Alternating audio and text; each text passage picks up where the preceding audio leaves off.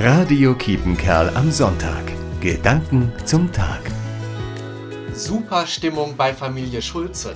Hey, wir fahren nach Bayern. Eigentlich wären wir gar nicht verreist dieses Jahr. Und nun zehn Tage am Tegernsee. Super, dass das noch geklappt hat. Dagegen Enttäuschung bei Familie Müller. Die Malediven waren geplant. Ging nicht, abgesagt.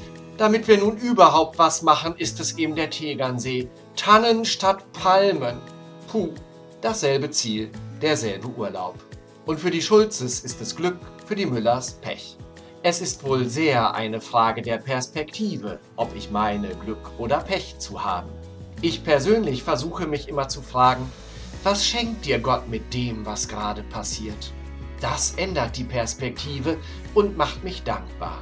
Wo verbringen Sie die Sommerferien? Vielleicht ja sogar im wunderschönen Kreis Großfeld? Pfarrer Gerd Övermann, Evangelische Kirchengemeinde Dülmen für Himmel und Erde. Radio Kiepenkerl am Sonntag. Gedanken zum Tag.